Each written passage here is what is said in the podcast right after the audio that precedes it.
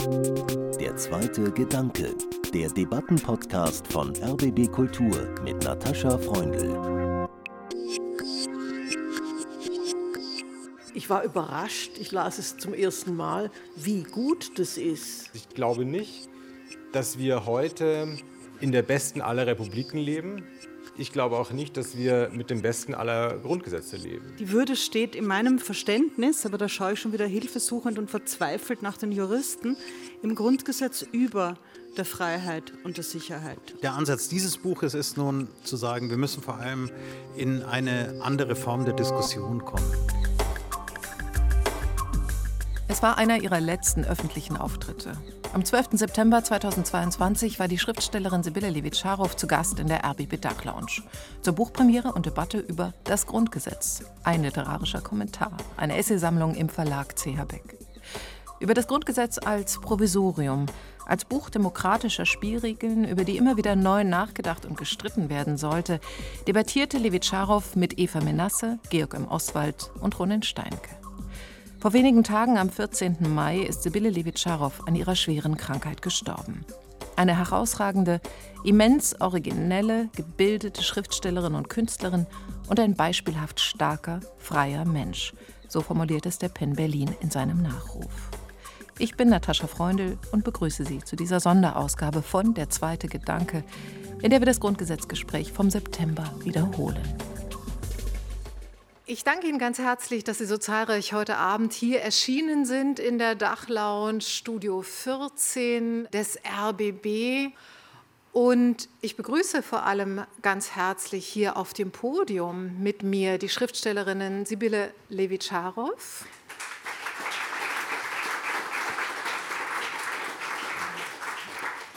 Die Schriftstellerin Eva Menasse.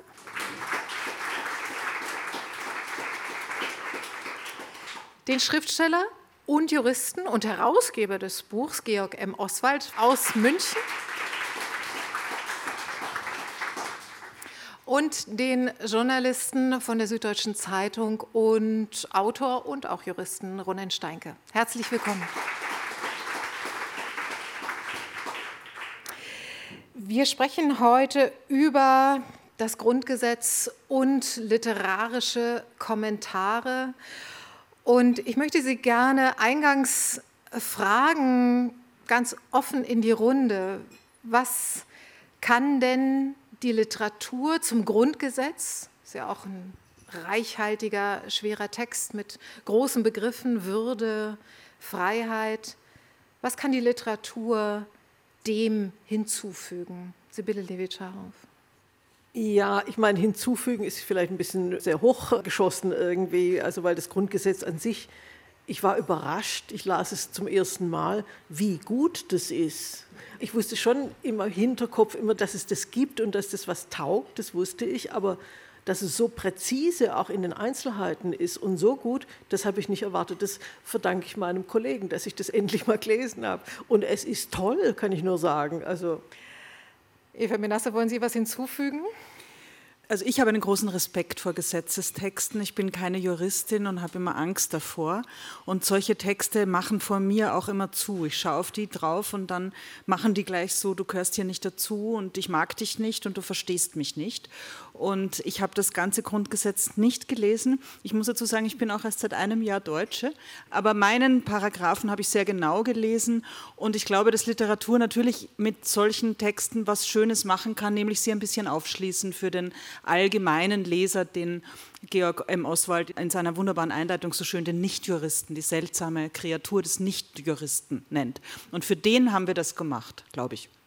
Also auch für mich, ich bin auch nicht Juristin und ich kann Ihnen schon mal verraten, dass man wirklich viel gewinnt, auch an Meinungsfreude über die Gesetzestexte, über die Grundgesetze. Aber warum braucht es dieses Buch gerade jetzt, Herr Oswald? Es gab mal einen Politiker, der hat gesagt, man kann ja nicht den ganzen Tag mit dem Grundgesetz unter dem Arm herumlaufen. Das ist schon lange her, dass er das gesagt hat, aber den Satz habe ich mir immer gemerkt, weil der spricht für ein interessantes Verhältnis zum Grundgesetz, das wir aber auch gesellschaftlich irgendwie übernommen haben. Wir holen das Grundgesetz immer hervor zu irgendwelchen Jubiläen, zu Feierstunden und da dann vor allem gerne die besonders gut formulierten Grundrechte Und ansonsten beschäftigen wir uns aber relativ wenig damit. An sich ist das Grundgesetz, weil es eben nicht nur die Grundrechte, diese ersten 19 Artikel regelt, sondern auch noch in einem zweiten Teil die Staatsorganisation, eigentlich die Grundlage all dessen, was wir tagtäglich an Politik, an Wirtschaft, an Gesellschaft erleben, geht zurück auf diese Ordnung, die in diesem Buch verfasst ist. Und mich hat eigentlich schon zu Schulzeiten und dann später aber auch im Studium und danach in der juristischen Arbeit immer verwundert, wie groß die Scheu ist, sich damit zu beschäftigen, wie groß auch die Angst ist, als unwissend zu erscheinen, wenn man sich damit beschäftigt, als Nicht-Jurist.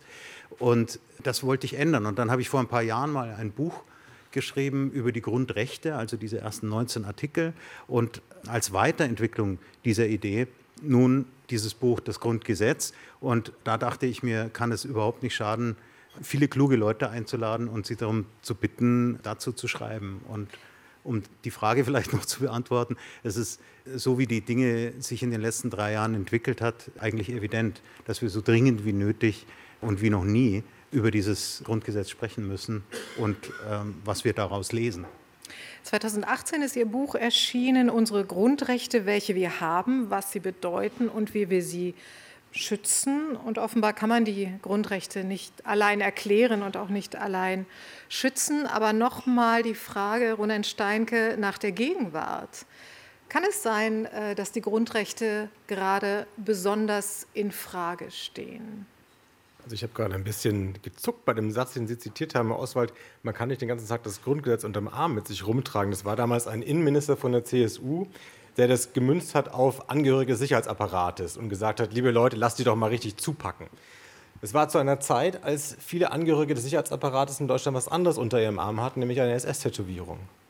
Das also mal zum sozialen Kontext, in dem sich das Grundgesetz in diesen ja, Jahrzehnten entwickelt hat, entfaltet hat und irgendwie auch umkämpft gewesen ist. Ich glaube nicht, dass wir heute Corona und die ganzen Diskussionen äh, mal beiseite gelassen, dass wir heute in der besten aller Republiken leben. Ich glaube auch nicht, dass wir mit dem besten aller Grundgesetze leben. Das sehe ich vielleicht ein bisschen anders. Ähm, auch als Frau Levitscharow gerade gesagt hat, ich lese das Grundgesetz und bei manchen Stellen gefällt mir gar nicht, was ich lese. Zum Beispiel, wenn ich einen Artikel lese, der in der Überschrift lautet Schutz der Wohnung. Ja, was ganz Wichtiges, die räumliche Intimsphäre, in die nicht der Staat nach Belieben eindringen soll. Dann lese ich da ein, zwei Sätze, die mir erstmal dieses Grundrecht gewähren. Und dann geht es aber weiter. Dann lese ich, wie die Abrissunternehmer, die juristischen gekommen sind, wie dann in späteren Jahrzehnten das Parlament mit Zweidrittelmehrheit reingeschrieben hat, aber zum Schutz der freiheitlich-demokratischen Grundordnung dürfen Geheimdienste jederzeit reingehen, Lauschangriffe machen und noch nicht einmal im Nachhinein muss das den Betreffenden dann mitgeteilt werden. Ich glaube, wenn wir über das Grundgesetz sprechen, dann sprechen wir über ja, Streit um unsere Grundwerte. Und dann gibt es zu diskutieren, dann gibt es manchmal auch zu kämpfen, ja, mit Worten, mit politischen Ringen. Und wenn ein solches Buch jetzt eine, finde ich, neue Qualität in die Debatte versucht reinzubringen, dann besteht die darin, dass sie eigentlich ermutigt, dass Leute sich beteiligen, die eben nicht an der Universität Jura studiert haben und die auch nicht diese sehr spezielle Sprache zu entschlüsseln gelernt haben, in denen normalerweise Besprechungen des Grundgesetzes abgefasst sind. Ja, die eben nicht dazu gemacht sind, einladend zu sein, sondern die eher ein bisschen, konnte ich sehr gut nachvollziehen, Frau Menasse, eher ein bisschen auch Distanz schaffen sollen zwischen denen, die dieses Herrschaftswissen besitzen und denen, die regiert werden. Diesen Graben zu überbrücken, das hoffe ich, gelingt uns ein bisschen mit diesem Buch und deswegen, ich habe es mit Begeisterung gelesen, weil es gerade so vielstimmig und so, so verschiedene Perspektiven und auch Stile mitbringt und der durchaus auch sehr pointierte und streitlustige Positionen. Also ich denke nur an den Text von Martin Mosebach zur Religionsfreiheit. Da wird tatsächlich ein anstehender Religionskrieg, ein Kampf um eine Religion von Seiten einer äh, maximal geschrumpften Kirche prophezeit. Frau Levitscharow, ähm, streitlustiges Buch. Wir haben vorher schon gesprochen, Sie haben durchaus auch viel gewonnen aus der Lektüre. Ja, ich meine, Mosebachs Einladung ist natürlich eine extreme. Ja, ich meine, er ist ein Freund von mir, ich kenne ihn gut und schätze ihn sehr. Aber der hat natürlich Dinge im Blick, die mir völlig unbekannt sind und die ich auch nicht so sehen kann. Er ist da sehr schnell auch dabei, sich in Religionsfragen sozusagen ein bisschen aufzutummeln im Sinne der Gefahrenherde oder der Möglichkeiten. Für mich, da ich doch sehr viel weniger religiös bin, ist es eher ein sittsames Gewässer, in dem ich gemütlich mich mal mit einer Luftmatratze hinlege und das war's. Also verstehen Sie, das ist einfach, ich, für mich brennt es nicht so. Aber ich finde es toll, dass es für Leute brennt.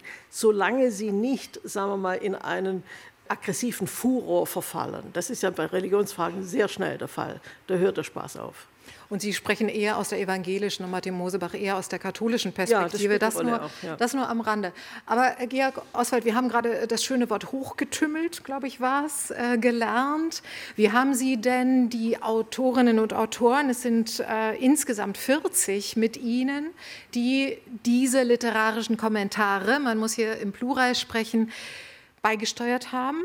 Wie haben Sie die Leute ausgewählt?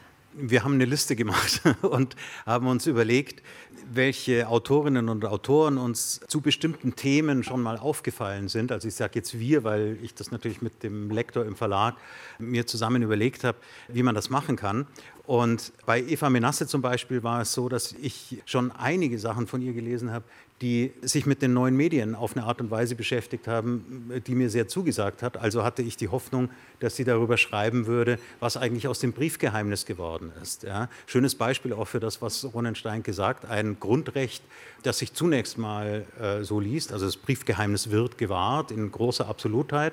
Und wenn man sich dann anguckt, was das eigentlich noch bedeutet heute, was jetzt tatsächlich nicht nur obrigkeitsstaatliche Eingriffe bedeutet, sondern auch einfach die technologische Entwicklung, die bedeutet, dass der wesentliche Teil der Kommunikation heute auf privaten Plattformen stattfindet, dann kann man sich fragen, was ist eigentlich noch übrig von diesem Recht? Und zu dieser Frage kann man durchaus auch als Nichtjurist kommen, wie Eva Menasse in dem Text sehr schön vorführt. Und so haben wir uns bei vielen Autorinnen und Autoren gefragt, ähm, was könnte was sein? Und dann haben wir das vorgeschlagen und in den allermeisten Fällen war es so, dass die Leute dann auch was damit anfangen konnten und wunderbare Texte geliefert haben.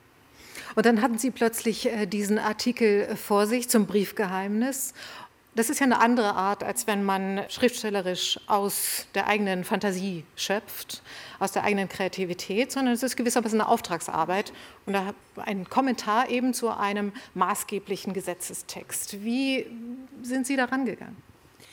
Also ich war sehr froh, dass ich diesen Vorschlag schon so direkt und spezifisch für mich ausgesucht bekommen habe. Denn wenn man mich gefragt hätte, hast du Lust, äh, bei so einem Kommentarbuch über das Grundgesetz mitzuwirken, hätte ich sofort gesagt, auf keinen Fall. Auf gar keinen Fall. Keine juristischen Texte. Ich kann nicht mal einen Notartext lesen. Also ich schaffe das einfach nicht. Wie gesagt, ich habe da, glaube ich, eine autistische Störung. Diese, diese ganz bestimmte hermetische, floskelhaft, formelhafte Sprache, die macht mich so irre, dass es mir nicht möglich ist, länger als eine Seite sowas zu lesen. Also deswegen brauche ich auch einen Agenten für meine Verträge. Ich kann nicht mal meine Verträge lesen. Also ich wäre hilflos. Aber da Georg Oswald und der Lektor mit dem klaren Auftrag Briefgeheimnis gekommen sind, sah die Sache eben ganz anders aus. Und dann dachte ich, ja stimmt, das gibt es ja auch noch. Das steht dann noch so rum, wie am Schluss meines Textes schreibe ich das, wie der Kölner Dom inmitten von WLAN-Strömen. Ja? So sinnlos in der Gegend herum, so ein Briefgeheimnis. Für wen eigentlich? Wer schreibt noch einen Brief oder wer will überhaupt noch einen Brief öffnen, wenn man einfach in einen Computer eindringen kann? Und was sind Briefe überhaupt noch im Vergleich zu dem, was E-Mails oder überhaupt die gesamte digitale Kommunikation ist? Und wie gehen wir damit um? All diese Gedanken waren dann ganz schnell da und ich habe diesen Text wirklich wahnsinnig gern geschrieben. Also ich, das sind so die besten Auftragstexte, die es gibt. Herr Oswald, Sie wollen gleich. Ja, weil äh, vorhin auch schon mal gesagt wurde, es ginge darum, die Grundrechte oder das Grundgesetz zu erklären. Und Ronen Steinke hat schon gesagt, es geht vor allem äh, darum zu streiten um die Inhalte dieses Gesetzes. Denn das ist, glaube ich, eigentlich das fundamentale Missverständnis, dass die meisten daran gehen in der Meinung, es sei so eine Art Katechismus, also eine Glaubenslehre, die man verinnerlichen müsse. Davon hat es auch was, aber an sehr viel versteckterer Stelle eigentlich erst. Äh, zunächst mal geht es tatsächlich darum, dass man sich darüber einigen muss und wenn man es nicht kann, muss man sich darüber streiten, ähm, was die Dinge im Einzelnen bedeuten sollen. Also nur um zwei fast willkürlich gewählte Beispiele zu nehmen, was bedeutet eigentlich Sozialstaatsprinzip? Es gibt Verfassungsrechtler, die sagen, das ist ein Blankettbegriff, also praktisch ein bedeutungsloses Wort. Und es gibt andere, die lesen daraus, dass die Bundesrepublik Deutschland eigentlich eine sozialistische Republik sein müsste. Und darüber muss man sich streiten. Asylrecht, wenn man sich den Artikel 16 ansieht, wie er zu Beginn der Bundesrepublik bei der Verabschiedung des Grundgesetzes ausgesehen hat und wie er heute aussieht, dann kann man daraus eine ganze politische Geschichte und auch sozusagen die schrittweise Loslösung von einem Prinzip erkennen. Und das ist eigentlich die Einladung dazu. Und was mir wahnsinnig gut gefallen hat bei vielen dieser Beiträge ist, dass sich offensichtlich Nicht-Juristen sehr viel leichter tun, diese oberste Rechtsordnung zu kritisieren, als es Juristen manchmal äh, gelingt. Zu dem, zum Sozialstaatsgebot finde ich sehr interessant, sich mal anzugucken. Es gibt den Artikel 14, den kennen Sie alle, ja, das Eigentum ist gewährleistet und gleichzeitig soll an Gebrauch der Allgemeinheit dienen. Ja, Eigentum verpflichtet. Und es gibt einen Artikel des Grundgesetzes, der direkt darauf folgt, den fast niemand kennt. Der handelt von Vergesellschaftung von Betrieben, von Landwirtschaft, von wichtigen Einrichtungen, die für die Gesellschaft irgendwie bedeutsam sind. Der ist nie angewandt worden. Der steht da in der Landschaft. In Berlin wird gerade daran erinnert, weil hier über die Vergesellschaftung von Miet, äh, Vermieter und Wohnungsbetrieben äh, diskutiert wird, jetzt gerade in der Energiekrise reden manche ganz vorsichtig darüber, man könnte ja auch Energieunternehmen äh, vergesellschaften. Ne? Das heißt nicht enteignen, das heißt überführen in sowas wie eine Genossenschaft zum Beispiel. Aber das sind alles so ganz entfernte Träume noch. Und in mehr als 70 Jahren Grundgesetz ist dieser Artikel nie genutzt worden. Und da sehen wir, also das Grundgesetz hat eigentlich eine große Offenheit. Es gibt verschiedene Optionen und es gibt dann eine Gesellschaft, ein politisches äh, Gemeinwesen, was sich dann einzelner Teile davon bedient und andere nicht. Und es gibt in den juristischen Gelehrtenstuben eine herrschende Lehre, die sich in den letzten 70 Jahren äh, verhärtet hat, die diese sozialen Elemente kleinredet. Also die eigentlich beinahe uns erzählen möchte, Vergesellschaftung, das sei also eine Art äh, Fehler, eine Art Versehen der Väter und Mütter des Grundgesetzes gewesen, eine Verirrung und das müsste man eigentlich da sauberkeitshalber äh, wieder rausstreichen. Das, wenn man das auf offener Bühne tun würde oder im politischen Raum, dann würde man da irgendwie offen darüber diskutieren können. Wenn man es aber in den Gelehrtenstuben macht, in den kleingedruckten juristischen Kommentaren, die nur für die Insider sind, dann hat es so eine bisschen entrückte und ein bisschen der Kritik sich entziehende elitäre Art. Und das ist, glaube ich, genau das, wogegen wir uns wenden müssen. Ja? Die Dinge ins Offene holen, die Dinge auch in eine Sprache überführen, die wieder zugänglich ist und dann irgendwie deutlich machen, wie groß eigentlich der Raum für Debatten schon lange ist und wie viel da lange nicht genutzt worden ist. Und dann holen wir mal zum Beispiel einen Artikel, nämlich den Sibylle Levitscharow, den Sie sich vorgenommen haben. Holen wir den doch mal ins Offene. Und Sie haben den bezogen in Ihrem Text auf Ihre eigene Biografie. Es handelt sich nämlich um den Artikel 11. Der beginnt mit dem Satz, alle Deutschen genießen Freizügigkeit im ganzen Bundesgebiet. Und dieser Satz hat sie äh, dazu geführt, sich einerseits über die Freizügigkeit, steckt ja auch das Wort Freiheit drin, ganz wichtig für das Grundgesetz in allen Facetten, Pressefreiheit, Meinungsfreiheit, Berufswahlfreiheit und so weiter. Freizügigkeit der Bewegung hat sie veranlasst, das zu reflektieren und in Verbindung zu bringen mit ihrer eigenen Vergangenheit und der ihres Vaters. Vielleicht können Sie das noch ein bisschen uns schildern. Naja, es war in unserer Familie natürlich äh, Thema, indirekt. Also mein Vater stammte aus Bulgarien und konnte nicht zurück. Es war eine deutschsinnige Familie schon immer gewesen. Er aber hatte in Wien studiert, also Medizin studiert während des Zweiten Weltkrieges. Und dann kam er durch verschiedene Geschichten nach Tübingen und nach Stuttgart. Und in Stuttgart hatte meine Mutter kennengelernt und nach dem Krieg haben die geheiratet. Also so war es. Ich muss dazu sagen, weder mein Vater noch meine Mutter waren begeisterte Nationalsozialisten. Der Vater überhaupt nicht. Der hasste aber Stalin und Hitler mit derselben Inbrunst. Der war auch in einem Kreis verhaftet, wo man relativ viel schon wusste, was da alles passiert. Und natürlich war mein Vater dann freiheitlich vollkommen eingeengt, weil er nicht nach Bulgarien zurück konnte. Also er musste ja auch schon glauben, dass es über ihn Dossiers gab, die ihm hätten gefährlich werden können. Und er litt zeitlebens darunter, dass er wusste, seine Familie verarmte dort. Ja, er konnte dadurch irgendwie mit anderen Freunden Geld schicken. Aber es ging ihm natürlich schwer an die Nieren, dass er sein Heimatland nicht mit uns allen besuchen konnte. Das heißt, er war nie wieder dort. Und das lastete schwer auf ihn, weil denen ging es ja richtig schlecht und ihm ging es gut. Sie schildern in dem Buch, wie er zurückfuhr, um seine Familie zu besuchen in Sofia und wurde aber dort verhaftet, ja, brach genau. aus dem Gefängnis aus. Genau, aber dann konnte er nie wieder hin. Ja. Er war sofort da, aber da war ganz Bulgarien noch im Umbruch, da war der Staat noch nicht konsolidiert. Und dann nach der Verhaftung konnte er nie wieder hin. Worauf ich hinaus möchte, ist, er verlor seine Staatsbürgerschaft ja. aufgrund äh, der Flucht. Ja. Und das lastete auf ihrer ganzen Familie. Ihre Mutter war Erzschwäbin, so mhm. beschreiben Sie das in dem Text, aber die ganze Familie verlor zunächst die Staatsbürgerschaft. Und Sie waren staatenlos in Deutschland. Ja, also meine Mutter, eine Erzschwäbin, die Stuttgart nie verlassen hatte, praktisch, das vollkommen irre. Ja. Und wir Kinder waren es auch. Und das hatte aber einen Vorteil. Mein Bruder musste nicht zum Militär. Das heißt, also es wurde gewartet, bis der äh, alt genug war und dann wurden wir alle deutsch. Der Vater war schon tot. Meine Mutter musste aber heftig bezahlen für meinen Bruder, für mich und für sie selbst. Das war richtig teuer. Aus Ihrem Text und auch aus dem Text von Hertha Müller, der Literaturnobelpreisträgerin, über den ersten Artikel Grundgesetz, die Würde des Menschen ist unantastbar, habe ich gelernt, und ich glaube, das wird Ihnen auch so gehen, wenn Sie es lesen, dass eigentlich aus der Unfreiheit, aus dem Leben, in dem die Würde extrem bedroht ist, eigentlich erst der Wert dieser Begriffe Freiheit und Würde konkret wird und verständlich wird. Was mich immer irritiert hat als Laien beim Lesen des Grundgesetzes, es gilt für das deutsche Volk. Vielleicht an Sie, Herr Oswald, die Frage, was heißt denn das heute im Einwanderungsland das wir ja sind, auch wenn nicht alle es anerkennen mögen. Aber was heißt es denn heute? Es gilt für das deutsche Volk. Ja, man muss zum Club der Deutschen gehören. Darüber hat Ronen Steinke geschrieben in seinem Artikel. Die Frage muss er beantworten.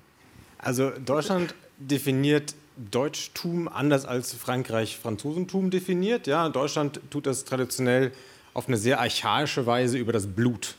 Ja, ich, ich sage das in dreifachen Anführungszeichen, aber so ist sogar die juristische Terminologie.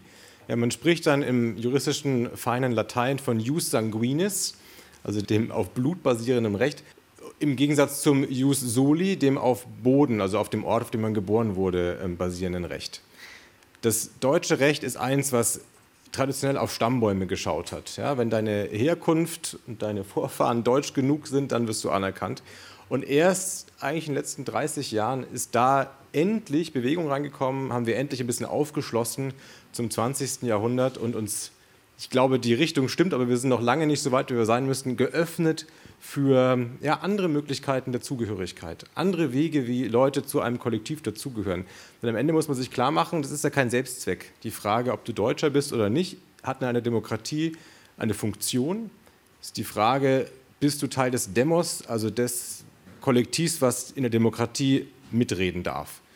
Und wenn du dauerhaft hier zwar dem Gesetz unterworfen bist, aber dir der Zutritt zu diesem Kollektiv verwehrt wird, dann bist du dauerhaft in so einem, ja, eigentlich einem Störzustand. Du wirst regiert, aber du bist nicht selber ja, Teilhaber der Demokratie. Also das ist etwas, was sich langsam bessert und dann gibt es eine interessante Korrektur, die das Bundesverfassungsgericht aus der Not heraus gemacht hat schon bevor der Gesetzgeber da liberaler geworden ist in den 90er Jahren, das Bundesverfassungsgericht hat gesagt, im Grundgesetz, da finden wir ja, Würde des Menschen ist unantastbar, nicht Würde des Deutschen. Aber dann geht es weiter und dann gibt es ein paar Artikel, ein paar Grundrechte, da steht explizit drin, alle Deutschen haben das Recht, zum Beispiel sich frei zu versammeln ohne Waffen unter freiem Himmel. Oder alle Deutschen haben das Recht, frei ihren Beruf zu wählen. Was machen wir denn damit? Was für eine ja eigentlich Berechtigung hat denn so eine Beschränkung? Also wenn es denn Menschen ohne deutschen Pass gibt hierzulande, die legal hier sind, die sozusagen erwünscht sind, was spricht eigentlich dagegen, dass auch die ihre Meinung, ihre Kritik äußern dürfen, auch auf der Straße? Ja, wie kommen wir eigentlich dazu? Und die Richterinnen und Richter in Karlsruhe haben, das finde ich ganz sympathisch, dann das Gesetz in diese Richtung ein bisschen gedehnt, dass es progressiver, es liberaler geworden ist, dass es also den Menschen mehr Rechte gegeben hat und haben sich da ein bisschen Freiheiten genommen. Und so ist es dem zu verdanken, dass heute diese sogenannten deutschen Grundrechte diese Grenze markieren, dass die auch erweitert worden sind auf Ausländer und Ausländerinnen mit einer kleinen Ausnahme. Ja. All diese Grundrechte, über die wir jetzt auch vor allem heute Abend sprechen, die ersten 19 Artikel des Grundgesetzes, sind Abwehrrechte gegen den Staat. Das sind Rechte, die man gerne benutzt, wenn es einem gut geht, wenn man ein Geschäft hat oder wenn man irgendwie Interessen artikulieren möchte und der Staat pfuscht einem rein, dann hat man eine Abwehr dagegen. Es sind keine Teilhaberechte, keine sozialen Rechte, keine Ansprüche darauf, zum Beispiel, dass man ein Dach über dem Kopf hat und solche Sachen. Das ist rein die liberale Stoßrichtung. Und diese liberale Stoßrichtung, da sind Ausländer inzwischen freundlicherweise mit reingenommen. Aber sobald es darum geht, nicht zu verhungern, ein Dach über dem Kopf zu haben, dass man im Gesundheitssystem auch mitgeschützt ist, wird der Schutz nicht erweitert auf Ausländer. Und das heißt, ob man dem Club der Deutschen heute angehört oder nicht, das hat für reiche Menschen für Menschen aus, ja, mit Berufen, die mit, vielleicht mit einem Geschäft hierher kommen, keine so große Relevanz mehr. Auch als Taiwanesin oder als Amerikanerin kannst du dich hier ganz gut frei bewegen. Aber sobald es einem schlecht geht, sobald man krank ist, arbeitslos ist, nicht am Erwerbsleben beteiligt, da spürt man diese Differenz noch mit umso größerer Härte. Hat es vielleicht was damit zu tun, dass beispielsweise der große Begriff der Würde, die unantastbar ist und eben auch ein Satz, der wie der Kölner Dom inmitten von Datenströmen da so steht, dass der so wenig debattiert wird, was eigentlich damit zusammenhängt, ähm, was der eigentlich bedeutet, weil wenn man Würde definieren würde, dass jedem eine Wohnung zusteht, eine sinnvolle Beschäftigung, hätte es vielleicht ein größeres Gewicht auch zu einer Pflicht der staatlichen sozialen Versorgung. Wie sehen Sie das, Eva Menasse? Naja, ich würde sagen, wir haben zu lange nicht über die Würde gesprochen, aber seit der Pandemie sprechen wir wieder über die Würde. Und da ist der Begriff der Würde nochmal in unser aller Aufmerksamkeit gerückt. Die Würde steht in meinem Verständnis, aber da schaue ich schon wieder hilfesuchend und verzweifelt nach den Juristen, im Grundgesetz über der Freiheit und der Sicherheit. Das sind die großen drei Begriffe, aber die Würde ist das Erste, was da drin steht. Und deswegen scheint sie mir die Siegerin zu sein oder das Wichtigste zu sein. Und in der Corona-Pandemie, bei aller Angst, die wir hatten und bei allen Diskussionen, die wir geführt haben und bei aller Unwilligkeit, uns zu verständigen, ist doch, glaube ich, ein Punkt wichtig gewesen. Was nicht passieren kann, ist, dass man alleine stirbt, egal aus welchem Grund. Dass Menschen von ihren Angehörigen getrennt werden aus solchen Schutzgesetzen. Ich glaube, da ist Würde verletzt worden. Das hätte man anders regeln müssen und das haben wir in dieser Extremlage gelernt. Und das, glaube ich, zeigt schon, wie wir vielleicht manchmal vergessen, diese ganz wichtigen Begriffe zu definieren und wir dann gezwungen werden als Gesellschaft, uns wieder damit zu beschäftigen. Also ich finde, wir haben in den letzten zwei Jahren mehr über Würde nachgedacht und es hat uns vermutlich auch gut getan. Also was ich gelernt habe aus diesem Buch ist eben, dass das Grundgesetz selber uns keinen moralischen Kompass, der jetzt wieder so oft aufgerufen wird als Orientierung, die wir ja brauchen, nicht liefern kann. Das Grundgesetz ist nicht der Kit, der die Gesellschaft zusammenhält und auch nicht zusammenhalten kann, oder Herr Oswald? Nein, ich würde eher sagen, es sind die Spielregeln, die wir bekommen. Und das sehe ich ein bisschen anders als Herr Steinke. Ich denke schon, dass man aus den Abwehrrechten letztlich eben zum Beispiel aus der Würde auch bestimmte wenigstens Mindestansprüche herauslesen kann. Natürlich nie so, dass man sagen kann, es gibt ein Recht auf Arbeit, es gibt ein Recht auf dieses oder jenes. So ist es nicht gebaut, äh, dieses Gesetz, sondern es ist genau umgekehrt. Es geht ja vom freien Naturzustand des Menschen aus und sagt, dann kommt der Staat und schränkt meine Rechte ein. Und in dem Moment, wo er das tut, unzulässigerweise tut, kann ich mich dagegen wehren. Gleichzeitig ist aber auch klar, meine Rechte enden dort, wo die Rechte des anderen beginnen. Und dieser Abwägungsvorgang, der stellt sich eben sehr, sehr schwierig dar. Und es ist auch klar, dass wenn man eine Ordnung so organisiert, dass dann diejenigen, die im Vollbesitz ihrer Kräfte sind und die eine gute Ausbildung haben und die alles machen können, was sie gerne wollen, natürlich den anderen, die ihre Rechte viel schwerer durchsetzen können, weil sie sich nicht artikulieren können und so weiter, endlos überlegen sind. Ja? Und auch dafür muss es, und an der Stelle spielt das jetzt schon mehrfach zitierte Sozialstaatsprinzip dann zum Beispiel eine Rolle, muss es irgendwie Möglichkeiten geben, das zu steuern. Ja?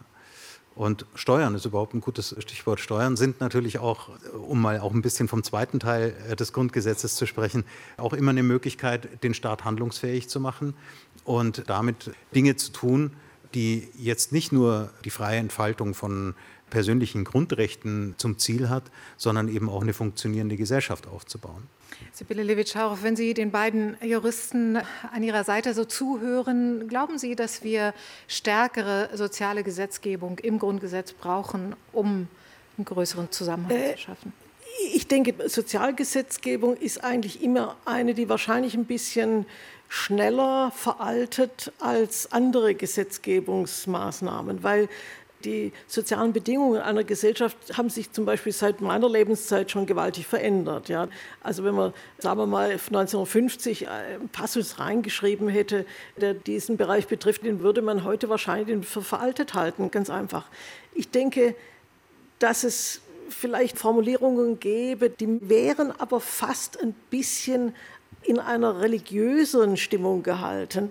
Der Schutz des Schwachen ja, der sich nicht selber wehren kann, ein großes Argen sein muss. Also das wären aber ein bisschen andere Formulierungen. Und umgekehrt, eine ganz entscheidende Tatsache ist ja auch, die Unversehrtheit zu bewahren bei einem Schwerverbrecher.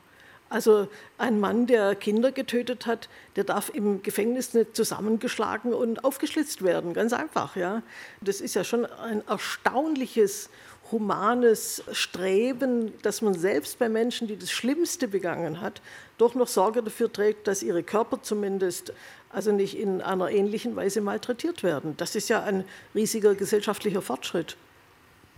Ich glaube, es ist ganz wichtig, äh, sich daran zu erinnern, wie das Grundgesetz, woher es eigentlich entstanden ist. Und vielleicht äh, sollten wir darüber noch ein bisschen reden. Also vor über 70 Jahren verfasst in einem Deutschland, das aufgeteilt war, Westdeutschland aufgeteilt unter den drei westlichen Alliierten wurde das Grundgesetz 1949 als Provisorium zunächst ja, entwickelt vom Parlamentarischen Rat mit 65 stimmberechtigten Mitgliedern, davon vier Frauen. Präsident war Konrad Adenauer. Und natürlich war die Erfahrung des Nationalsozialismus der negative Hintergrund, vor dem sich ganz vieles, was wir jetzt schon genannt haben, etablieren sollte. Und Theodor Heuss, nachdem der Platz hier nebenan benannt ist, der war maßgeblich an der Entwicklung des Grundgesetzes beteiligt. Provisorium allerdings, weil der Gedanke war, es soll umgeformt werden, wenn Deutschland eines Tages vereinigt würde. Es wurde bewusst eben nicht Verfassung genannt, sondern Grundgesetz. Dennoch ist die Rede in Ihrem Buch mal von Grundgesetz, mal von Verfassung, weil das heute einfach in den Alltag so übergegangen ist. Oder muss man da eigentlich noch mal differenzieren? Ja, mittlerweile, glaube ich, werden die Begriffe recht zwanglos synonym verwendet und Grundgesetz hat sich so als Name eingebürgert, aber es gab ja auch dann den Moment der Wiedervereinigung, der ja zunächst mal bei der Gründung der Bundesrepublik Deutschland ziemlich illusorisch erschien, dann aber tatsächlich stattgefunden hat, die Wiedervereinigung 1989-90.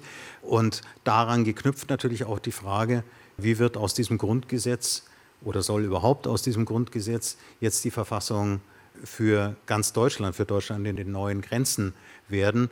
Und man hat dann da einen Weg gefunden, das zu machen, der eben wieder nicht der Weg war, wie man eigentlich eine Verfassung beschließt, nämlich durch ein Referendum der Bevölkerung. Also eigentlich wäre ja sozusagen das Blueprint für eine Verfassung, dass das Volk, für das die Verfassung gelten soll, sich diese Verfassung selbst gibt. Und das würde natürlich nur gehen, indem das Volk darüber abstimmt. Also gerade im Osten wurde sich ja eine Diskussion über eine neue Verfassung von einigen Teilen sehr gewünscht, aber das fand nicht statt. Stattdessen fand statt die Einführung des Artikels 16a über die Einschränkung des Asylrechts, also relativ bald nach der Vereinigung. 93 äh, wurde das dann endgültig verabschiedet ins Grundgesetz. Verabschiedet ist das richtige Wort. Man hat ein Grundrecht verabschiedet. Hat das Asylrecht aus dem Grundgesetz rausgekehrt. Ja. oder zumindest äh, so relativiert, dass es dann äh, gute dass Gründe. keiner es mehr einfordern kann, so richtig. Ja, genau, dass es gute Gründe gab, Menschen nicht mehr das Grundrecht auf Asyl zu gewähren. Und wir konnten uns jetzt gerade zum 30. Jahrestag der Anschläge von Rostock-Lichtenhagen erinnern, mit welchen politischen Diskussionen damals diese Anschläge zum Beispiel einhergingen, insbesondere von Seiten der CDU. Wurde damals 89, 90 die Chance vertan, eine gesamtgesellschaftliche Diskussion über zum Beispiel Begriffe von Würde, von Meinungsfreiheit zu führen? Ich glaube schon. Die Theorie, dass in dem Moment, wo es eine Wiedervereinigung gibt, wieder alle Karten auf den Tisch kommen und man wieder ganz frei reden kann, dieses Versprechen, was jahrzehntelang im Raum stand, das war vielleicht nicht das richtige politische Momentum nach Ende des Kalten Krieges, weil der Geist der Zeit hieß, der Westen hat gewonnen. Ja, warum sollen jetzt Ideen aus dem Osten irgendjemand interessieren? Und die Wiedervereinigung, die ist ja juristisch gesehen auch keine wirkliche Vereinigung gewesen. Das, schöne Wort ist ja Beitritt zum Geltungsbereich des Grundgesetzes. Also letztlich, man hat einfach die DDR so runtergestülpt und mit reingenommen und die Gesetze gar nicht geändert. Wenn man sich dann anschaut, und Sie haben ja den Abriss des Grundrechts auf Asyl erwähnt, was dann in diesem Schwung noch alles mitgeschehen ist zu Beginn der 90er Jahre. War das ein schlechtes Jahrzehnt fürs Verfassungsrecht in Deutschland, im Westen wie im Osten? Und wenn man sich überlegt, was eigentlich für ein großartiges Versprechen das gewesen ist, ja, wenn mal alle Deutschen gemeinsam eine politische Diskussion führen können, dann wird auch diese große Frage, wie konstituieren wir uns politisch, auch auf den Tisch kommen was da alles hätte diskutiert werden können, ja, was in den 90er Jahren in anderen Transformationsstaaten, Südafrika beispielsweise oder Kolumbien, was da möglich war an neuen Ideen, was da für progressive Verfassungen geschrieben worden sind. Wir haben jetzt in den letzten Tagen nach äh, Chile geblickt, wo die chilenische Regierung eine sehr dem deutschen Grundgesetz ähnelnde Verfassung hat, auch eine sehr liberale, eine sehr auf Abwehrrechte und auf letztlich die Interessen derer, denen es gut geht, ausgerichtete Verfassung. Und dort hat eine große Bewegung aus der Gesellschaft, ja, Anfang 2019 mit so Sozialprotesten, eingefordert, doch mal das wieder aufzumachen und einen Gegenentwurf zu schreiben, der dann im Referendum abgelehnt wurde am Ende, weil die Angstmache so groß war vor diesen vor allem sozialen Forderungen. Aber immerhin, da ist was in Bewegung. Und das ist in Deutschland nicht der Fall gewesen. Ich halte das für ja, ganz traurig, die 90er Jahre. Sibylle Levitscharow, Sie wiegen den Kopf. Ich würde das ein bisschen anders sehen wollen. Und zwar auf der einen Seite, natürlich kommen, das wurde ja auch allgemein eher anerkannt, kommen wirklich Leute aus sehr gedrückten, schrecklichen Verhältnissen zu uns. Kein Mensch wagt den Weg über das Mittelmeer und über diese anderen Bahnen und zahlt so viel Geld, um zu uns zu kommen. Das ist ja klar. Also das ist 99 Prozent dieser Leute sind arm dran, sind von Familien geschickt worden, die wenig zu nagen und zu beißen haben und hoffen, dass wenigstens der eine Sohn das Glück macht und etwas leistet und zurückbringen kann. Aber also eines muss man auch verstehen, dass eine einheimische Bevölkerung wir, die lange Zeit ja auch durchaus sehr liberal reagiert hat. Zunächst mal war das ja eine Zeit lang, wo Flüchtlinge ganz gut begrüßt wurden. Und äh, solange nicht diese Mengen immer größer wurden, war eigentlich eine erstaunliche Hilfsbereitschaft auch da. Nur das Gefühl der Beklemmung kommt natürlich schon auf, wenn die schiere Anzahl zu groß wird oder sehr groß wird. Da kann man immer noch debattieren darüber, dass das Land immer noch sehr reich ist und eigentlich auch mehr Menschen noch verkraftet hätte, das würde ich auch sagen. Aber dass das zumindest Leute, die sagen wir, in schlechten Berufen hocken und auch von Sozialgeld abhängig sind, dass die da sagen wir, eine riesige Wut entwickeln können, dass plötzlich Leute, die von weit her kommen, aus ihren Augen heraus, die ja auch am untersten Rand der Gesellschaft leben, auch so gut behandelt werden, das muss man schon ein bisschen verstehen. Da kommt ja natürlich eine, eine Eifersucht und ein Konkurrenzkampf auf, den natürlich ich nicht verspüre, weil ich aus einer bürgerlichen Familie komme, aber andere Leute sehr wohl. Und da fand ich, gab es ein bisschen zu wenig Vorstellungen darüber, überhaupt mal richtige Diskussionen dazu, was kann man denn einem Land aufbürden an armen Menschen, also arme Menschen zunächst einmal, ja, die kommen und gerade gegenüber der eigenen verarmten Bevölkerung, was, was macht man da, ja, um diese Konflikte zu entschärfen, weil der ist gewaltig. Und kann man so eine Debatte mit Hinweis auf einen möglichen Verfassungsbruch führen? Also Sie spielen ja Sibylle Levitscharow auf 2015 an die sogenannte Flüchtlingswelle. Und da war ja durchaus auch die Rede von einem womöglichen Verfassungsbruch. Das heißt, hier wird mit den Argumenten des Grundgesetzes, der Verfassung, Politik auch grundsätzlich hinterfragt. Ja, natürlich. Also mit dem Verfassungsbruch wird immer argumentiert, von, von allen Seiten. Also das ist, würde ich mal sagen, rhetorischer Standard, dass man der Gegenseite vorwirft, ihre Argumente seien verfassungswidrig. Äh, wie es dann wirklich ist, entscheidet am Ende das Gericht, das Bundesverfassungsgericht. Aber ich finde natürlich an dem Punkt, was Frau Levitscharow sagt, da, da, ist schon was dran. Es ist nämlich ja wirklich so, dass wir äh, mit dieser Menschenwürdegarantie ja eine enorme Verpflichtung auf uns nehmen. Und wenn man dann sieht, wie die Europäische Union die Flüchtlinge draußen hält, um das mal so ganz untechnisch auszudrücken, also dann fällt es nicht schwer, die Schlussfolgerung zu ziehen, dass dieses Menschenwürdeversprechen offensichtlich nicht für alle gilt. Ja? Und da ist natürlich dann die Frage, wie kann sowas überhaupt eingelöst werden? Ja? Das ist natürlich eine Debatte, die geführt werden muss. Und in den 90er Jahren die wurde nicht als offene gesellschaftliche Debatte geführt, sondern die wurde als politische Debatte geführt. Das war ja genauso bei der Wiedervereinigung. Helmut Kohl hat den Beitritt nach Artikel 23 den Königsweg genannt.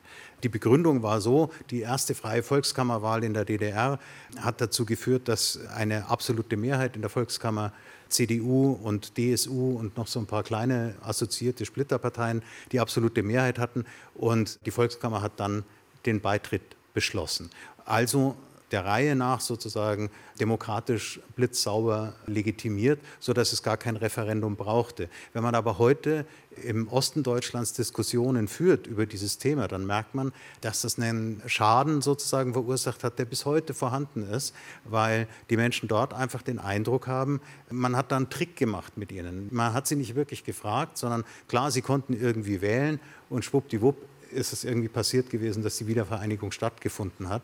Aber es war eben nicht der offene, freie, demokratische Prozess, den man in vielen Diskussionen ja bei uns vermisst.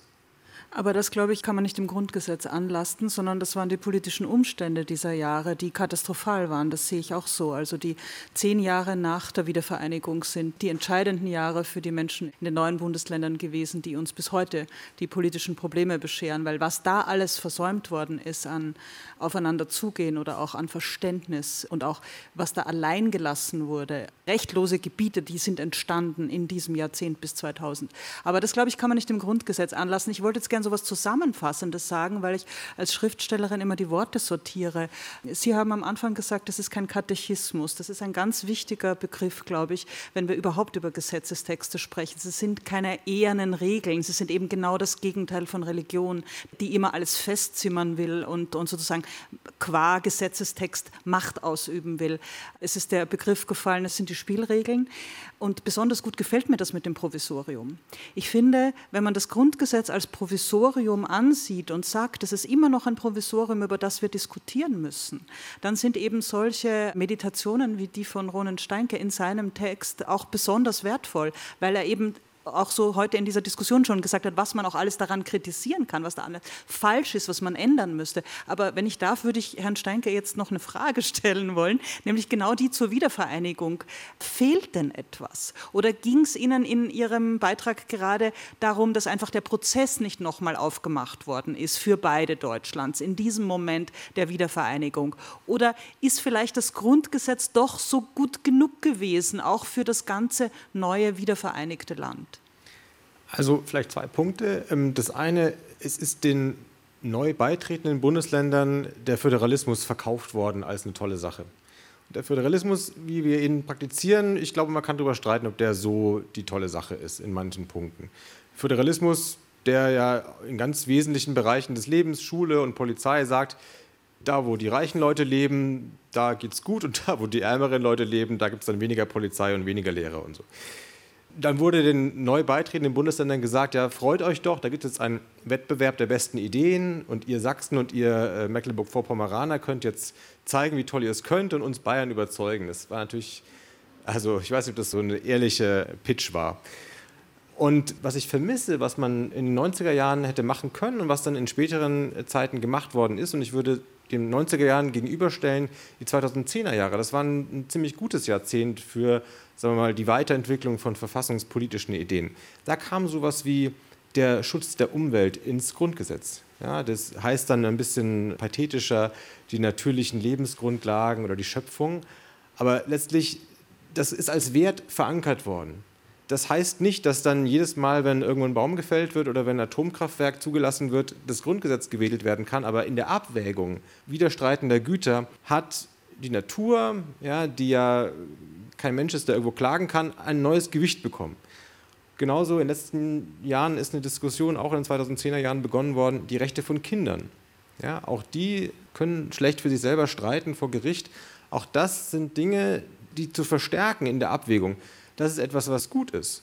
Und äh, vielleicht als letztes, ich habe es jetzt schon ein paar Mal angetippt, ja, die sozialen Rechte.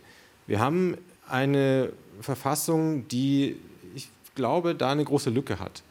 Und es gibt andere Länder, die ja, da vollständiger sind, die auch die sozialen Rechte, die Dinge, die man braucht, wenn es einem schlecht geht, auf so einer hohen politischen Ebene verankern wie einer Verfassung und nicht irgendwo im Klein-Klein eines Sozialgesetzbuchs 10, wo dann die Paragraph 427 irgendwie so also ohne große Würde, ohne große Strahlkraft die Details von Hartz IV ausbuchstabieren. Und ich glaube, das sind so Impulse, für die muss man jetzt streiten, für die streiten auch viele, aber all das ist verpasst worden und all das ist eigentlich, was ich mir wünsche. Also Stichwort äh, Naturschutz und Tierwohl. Da unter anderem kann man lesen in dem Beitrag der Philosophin Hilal Seskin, äh, das Glas ist nicht halb voll, sondern es ist vielleicht ein bisschen feucht. Also was Tierwohl betrifft und solche Sachen, in alle Richtungen gibt es ganz viele Fragen in diesem Buch, die irgendwie zwingen, selber nachzudenken und eigentlich selber Position zu beziehen. Esse ich noch Tiere, nachdem ich den Text von Hila Seskin gelesen habe? Ich habe mich das gefragt, als ich das Lamragu aß. Ökologie grundsätzlich. Eine große Frage, die sicherlich in Zukunft auf uns noch stärker zukommen wird. Müssen wir unsere ganze Gesetzeslage ändern? Müssen wir uns striktere Gesetze geben?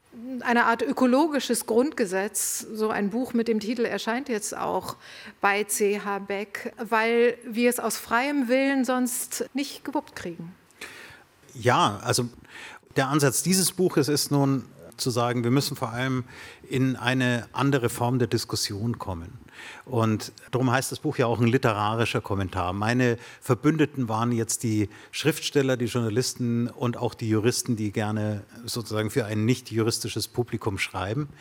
Und die Idee war tatsächlich, es heißt ja jetzt in letzter Zeit immer, ja, Schriftsteller verstehen von den Dingen auch nicht mehr, die sollen ihre Romane schreiben und sollen aber nicht über Politik oder sonst irgendwas sprechen. Und ich kann dazu nur sagen, das stimmt schon, Schriftsteller verstehen nicht mehr, aber sie verstehen auch nicht weniger als andere Bürger von zum Beispiel auch politischen Zusammenhängen oder von rechtlichen Zusammenhängen. Und sie können meistens besser schreiben, was dazu führt, dass man ihre Texte gerne liest.